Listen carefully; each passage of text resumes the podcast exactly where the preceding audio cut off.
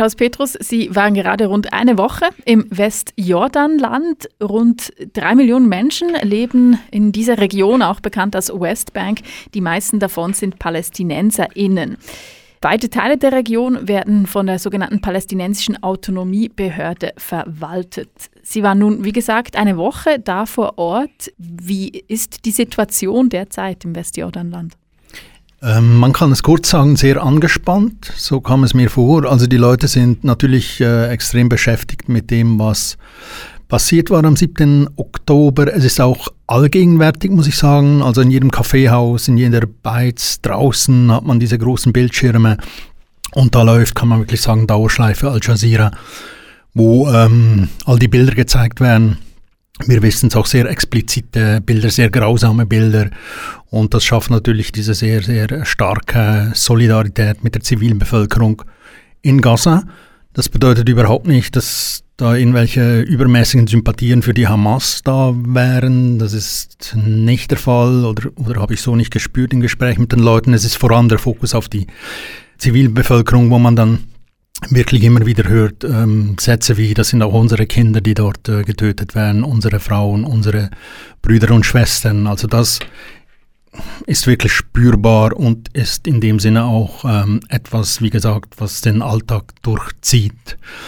Was sicher auch dazu kommt, ist statistisch gesehen, dass es seit dem 7. Oktober mehr militärische Operationen gibt im Westjordanland, namentlich im Norden, in Tulkarem, in Jenin und Nablus. Das gelten so aus israelischer Sicht so die, sind so diese ähm, Terroristenzentren. Aus palästinensischer Sicht sind es die Hochburgen des Widerstandes.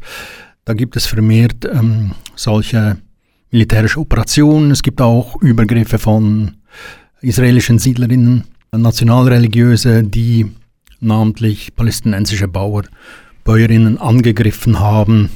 Und das hat vielleicht jetzt auch in diesen Tagen und Wochen äh, nochmals zu einer speziellen Anspannung geführt. Sie haben gesagt, es gäbe vermehrt militärische Operationen im Westjordanland, ausgeführt von der IDF, also den Israeli Defense Forces, dem israelischen Militär. Was genau verbirgt sich hinter diesem Begriff militärische Operationen? Meistens sind es Formen der Razzien. Äh, die gemacht werden in diesen Städten oder man muss genauer sagen in den Flüchtlingslagern, die rund um diese Städte gebaut sind, weil oftmals der Widerstand von den Flüchtlingslagern herkommt. Ja, und diese Razzien können unterschiedliche Ausprägungen haben. Es kann sein, dass äh, wirklich zahlreiche Snipers versteckt werden in diesen Flüchtlingslagern, so dass es wirklich zu ähm, einem bewaffneten Häuserkampf kommt. Oft kommen Bulldozer, die äh, Teile der Infrastruktur dieser Flüchtlingslager zerstören Straßen, spezielle Gebäude. Ähm, es kommt zu Verhaftungen. Das ist so das, was, äh, was dort passiert. Man muss allerdings auch sagen, jetzt ist natürlich der mediale Fokus auf Gaza und auf die Region wieder. Aber zu diesen militärischen Operationen in einer sehr, sehr hohen Frequenz kommt es eigentlich schon seit zwei Jahren. Und wenn man so teilweise die Bilder eben sieht aus den Flüchtlingslagern Jenin, wo diese Lager teilweise zerstört werden, wo es auch Tote und Verletzte gibt. Das sind Bilder, die ich beispielsweise Anfangsjahr auch schon gemacht habe und die sich in diesem Jahr wirklich auch in einer gewissen Regelmäßigkeit wiederholt haben. Aber dann war natürlich der mediale Fokus auch nicht darauf. Also es soll jetzt nicht zynisch äh, klingen, aber es gibt auch eine gewisse Normalität dieser Operation in der Westbank. Und die hat jetzt so offensichtlich nichts mit dem Gaza-Krieg zu tun. Einerseits also militärische Operationen durch das israelische Militär. Sie haben aber auch von Angriffen gesprochen durch israelische SiedlerInnen auf Menschen im Westjordanland. Können Sie da noch ausführen, was Sie so mitbekommen haben? Man muss sagen, dass es ganz klar eine Minderheit von dieser SiedlerInnen sind. Das sind Nationalreligiöse in der Regel, die meistens auch im Norden der Westbank äh, sich aufhalten, an sogenannten Außenposten. Das sind auch die Gebiete, die dann in biblisch gesehen eben Samaria und Judäa sind. Äh, die glauben, dass das ihr Land ist und dass es dieses Land eben zurückzugewinnen gilt. Das ist Programm auch nicht erst seit Ausbruch dieses neuen Gaza-Krieges, sondern es ist eigentlich immer so. Von diesen SiedlerInnen sind wiederum all jene zu unterscheiden, die sowieso in der Westbank sind. Das sind 500, 600.000 Leute, sind innerhalb von Westjordanland in jüdischen Siedlungen.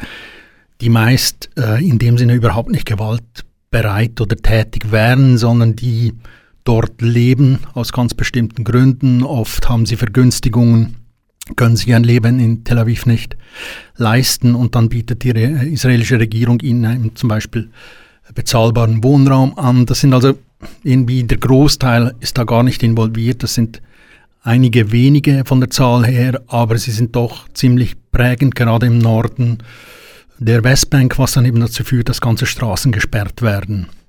Also, um ein Beispiel zu sagen, zwischen Ramallah und Jenin sind 100 Kilometer.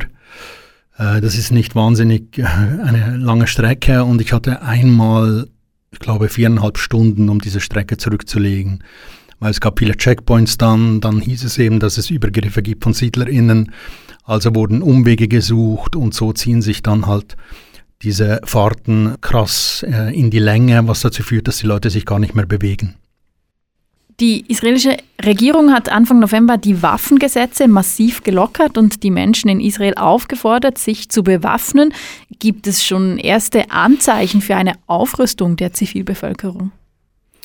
Als ich in Jerusalem war, war ich bewusst noch nach Westjerusalem gegangen, also der Teil von Jerusalem, wo vor allem Israelis sind oder Jüdinnen und Juden. Und das prägt natürlich das Stadtbild schon, das muss man sagen. Es gibt viele zivile Leute, die mit Waffen rumlaufen, die, die sich die Gewehre umgehängt haben und so auch in den Ausgang gingen. Also ich bin in einem Quartier, ging ich in einen Pub dann noch und dort gab es sehr viele Männer, die die Waffen umgeschnallt hatten oder an Tischen oder in der Bar saßen und daneben war daneben ein Gewehr. Also das glaube ich schon, dass es vermehrt Leute gibt, die das tun oder dieser dieser Aufforderung auch ja, nachkommen. Auf der anderen Seite muss man sagen, das gibt es natürlich auch in der Westbank, dieses Bild. Also, dass zivile Leute gerade im Norden oder in eher ländlichen Gebieten, in den Bergen, bewaffnet sind, weil sie eben glauben, sie müssen sich eben schützen, ähm, weil sie die Vermutung haben, dass sie angegriffen werden von, wie gesagt, SiedlerInnen. Und so äh, ist das, glaube ich, üben und drüben so ein, ein Reflex der Leute, zu glauben, sie seien sicherer, wenn sie sich selbst bewaffnen. Wird vielleicht auch im Zuge des Konflikts, wo eben einerseits die Aufmerksamkeit gebunden ist im Gazastreifen, andererseits Gewalt im Westjordanland auch möglicherweise anders eingeordnet wird als vor dem 7. Oktober, wird nun vielleicht auch versucht, noch weiter auf palästinensisches Gebiet vorzudringen, also illegale Siedlungen noch weiter zu vergrößern? Also es ist jetzt nichts, was ich ähm, so erfahren hätte oder wo ich, wenn ich mit Leuten geredet habe, dass sie mir das gesagt hatten, dass jetzt gewissermaßen unter dem Deckmantel des Gaza-Krieges in der Westbank diesbezüglich noch mehr passiert. Wie zuvor schon gesagt, es ist, man muss es wirklich so sagen, weitgehend Normalität, dass dies geschieht. Und ich hätte jetzt keine Anzeigen gesehen, dass äh, die Israeli Politik oder auch die Armee in diese Richtung äh, wirkt. Die haben derzeit tatsächlich auch äh, andere Probleme.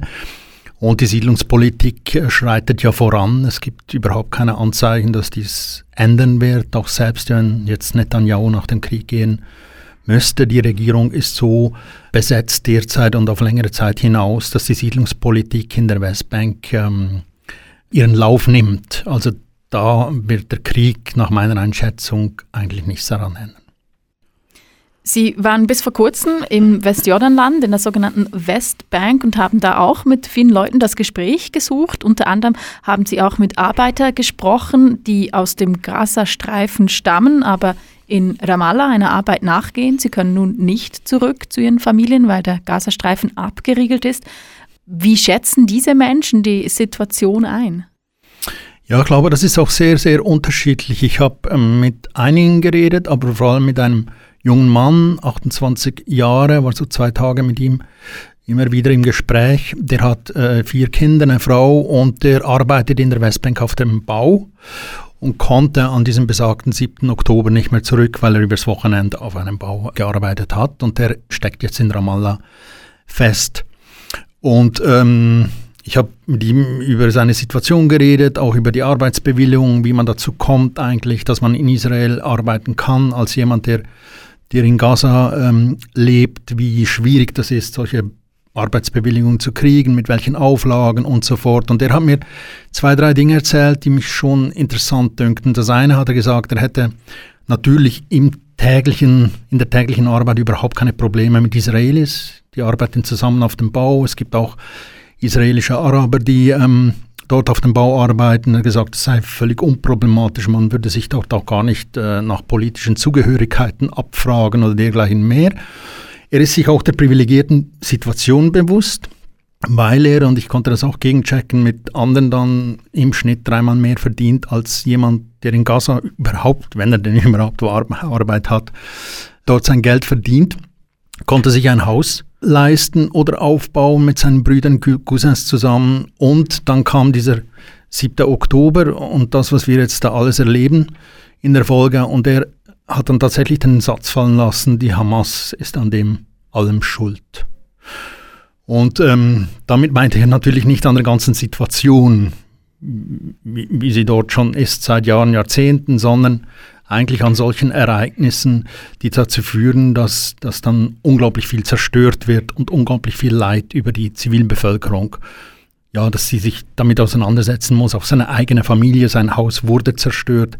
Die Frau mit den vier Kindern musste in eine Schule flüchten. Als wir zusammen waren zum Gespräch, hat er mir plötzlich gesagt, ich habe die Message bekommen, der Spital wurde beschossen. Er wusste stundenlang nicht, was, was genau mit seinen Kindern ist. Seine und dann hat sich auch so eine Art von Wut aufgebaut, die natürlich gegen Israel als die Besatzungsmacht gerichtet ist, aber eben auch gegen die Hamas im Sinne von, ähm, ja, die verursachen oder mitverursachen eben auch immer wieder diese, diese sehr äh, schlimmen Situationen für die Zivilbevölkerung. Aber nochmals, das ist eine Person, die das erstens so laut gesagt hat, natürlich im Schutz der Anonymität. Er hat gesagt, ich dürfe seinen Namen nicht nennen. Und auf der anderen Seite weiß er sehr wohl auch, dass er privilegiert ist, weil er eben Arbeit hat in Israel und sehr, sehr, so gesehen auch Möglichkeiten hat. Einerseits also Menschen, die die Hamas verantwortlich machen für die Situation, wie sie jetzt ist in Israel im Gazastreifen. Sie haben aber auch andere Meinungen gehört. Ja, absolut. So fast das ist ein bisschen das Gegenteil. Ich ähm, habe, das war lange eigentlich vorbereitet und hatte jetzt Gelegenheit mit ähm, einem Mitglied der sogenannten Chenin-Brigaden zu reden. Das sind so eigentlich lose Zellen von bewaffneten Gruppierungen, lose im Sinn von, für sie spielt die politische Zugehörigkeit überhaupt keine Rolle. Ich habe diesen ähm, dieses Mitglied, wenn man so reden will, der Janin-Brigaden gefragt, ja, ist es wirklich so, dass es völlig egal ist, ob jetzt jemand da von der Fatah kommt oder vom islamischen Dschihad? Er hat gesagt, sie würden darüber überhaupt nicht reden. Es gäbe so einen gemeinsamen Nenner. Auf der einen Seite natürlich die Besatzung, das ist das klare Target, das muss aufhören in, in ihrer Vorstellung. Und das Zweite auch, sind sehr, sehr kritisch gegenüber der eigenen Regierung. Sie haben wirklich das Gefühl, dass Präsident Abbas sie mehr oder weniger im Stich lässt und dass aufgrund dessen sie jetzt diese Lücke füllen müssen, dass endlich etwas geschehen muss. Und in ihrer äh, Idee ist es der bewaffnete äh, Widerstand. Und er sagte mir dann, ich habe ihn konfrontiert mit der Aussage dieses, dieses Arbeiters, was er dazu sagt, und er sagte mir, das sei eigentlich typisch, er würde das auch kennen, selbst von der eigenen Familie, dass sie das Gefühl haben, hey, macht nichts, denn wenn ihr schießt, wird viermal mehr zurückgeschossen, weil das Kräfteverhältnis einfach offensichtlich ein ganz anderes ist. Wenn ihr euch wehrt, dann ist es so, dass die Israelis kommen und unsere Häuser zerstören, äh, Söhne gefangen nehmen, sie in den Gefängnissen foltern und, und, und, und. Also man muss gewissermaßen im Umkehrschluss die Message, haltet euch still, dann passiert nichts Schlimmeres. Also niemand hat das Gefühl, dann werde es wahnsinnig gut oder besser, aber zumindest passiert nichts Schlimmeres. Und er hat mir gesagt, das sei eigentlich das Narrativ und die Taktik der, der Israelis, um sie klein zu halten. Und da hat er jetzt so die Sicht zu sagen, wir können uns zwar mit diesem islamistischen Teil der Hamas nicht äh, identifizieren, es geht um eine nationalistische Bewegung und unter dem Gesichtspunkt hat die Hamas das Unausweichliche gemacht, so hat es äh, gesagt. Etwas, ein Zeichen gesetzt, das dann idealerweise aus deren Sicht eben dazu führt, dass sich auch die Westbank zunehmend radikalisiert. Das ist letztlich das, worauf sie hoffen, also diese äh, Jenin-Brigaden und deswegen in den bewaffneten Kampf hineingehen in der Westbank. Könnte man sagen, dass Sie den einzigen Ausweg aus dem Status quo nur noch in einem bewaffneten Konflikt sehen?